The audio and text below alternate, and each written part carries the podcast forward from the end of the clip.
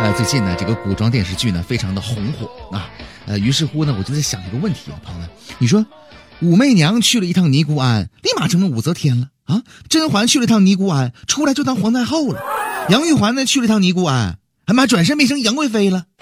哎呦我去，朋友们啊！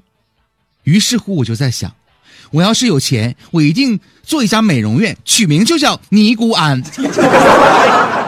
那可能有朋友就说：“那林哥，你刚才说那仨人，你你跟跟这个美容院也沾不上边啊？那咋沾不上边呢？可以写进我们的企业文化呀。”不知道各位呢，在生活当中啊，是不是爱学习的人？你就比如说林哥我呢，特别爱学习啊，我就发现生活当中有很多的规律呀。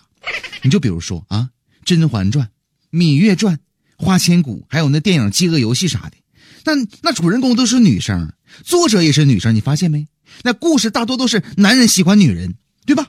你再看那个《天龙八部》《神雕侠侣》《诛仙》《轩辕剑》，还有那个《古剑奇谭》《仙剑奇侠传》，哎，这些主人公吧都是男的。可你发现没有，作者也是男的，还有游戏开发者更是男的。故事大多是女人喜欢男人。哎呦我去，朋友们啊，这故事告诉我们什么道理啊？男人和女人在感情这点上基本都是相似，一样一样的，都喜欢漂亮的。说白了就是都喜欢意淫。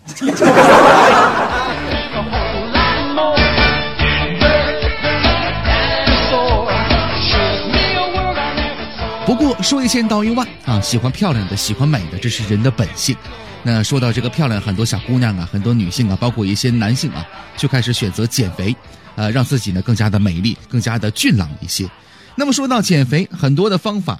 可是你想过没有，能否用饮食的方式把脂肪给减掉呢？这个听起来有些天方夜谭。那么在今天节目当中啊，林哥向你介绍一个水果是什么呢？木瓜啊，很多人都知道。木瓜当中呢，这个木瓜酶呢，不仅可以分解蛋白质、糖类，还可以分解脂肪。通过分解脂肪，缩小肥大的这个脂肪细胞，促进新陈代谢，及时把多余的脂肪呢排出体外，从而达到降低血脂、减肥的目的啊！请记住，它首先呢是降低血脂，其次是减肥。那木瓜醇呢还能消化蛋白质，有利于人体对食物的吸收和消化，所以呢有健脾和消食的功效。此外呢，还有预防消化系统的癌变的这么一个功效啊。那木瓜当中的维生素 C 呀，也有降低胆固醇的这么一个作用。那么除了生吃木瓜，哎，还有一些方法呢，对于降血脂，从而间接达到减肥来说呢，会更有效果。咱们接下来来说一说，来说第一个啊，番茄木瓜蜜汁。哎，准备番茄、木瓜和蜂蜜啊，比较合适的一些量，将这个番茄洗净，切成块儿。木瓜呢，洗干净了，削去皮，去籽儿，把番茄、木瓜放到榨汁机里边榨汁儿，然后呢，放入蜂蜜就可以食用了，非常的简单啊。您没啥事儿的时候呢，喝一点啊，对身体呢是有好处的。第二个，冰糖蒸木瓜，怎么来做呢？准备木瓜半个，牛奶呢一千毫升啊，冰糖少许，木瓜去皮儿籽儿，然后呢切成片儿。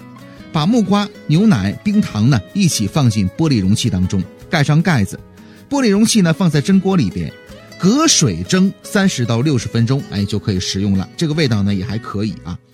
那么第三个做法，木瓜银耳靓汤，怎么来做呢？准备木瓜半个，干银耳十克，枸杞子五克，冰糖适量。做法呢是将这个木瓜呢去皮儿去籽儿切成小丁儿，这个是最基本的，不用多说啊。然后呢，银耳泡发，撕成小块儿、小朵那种的。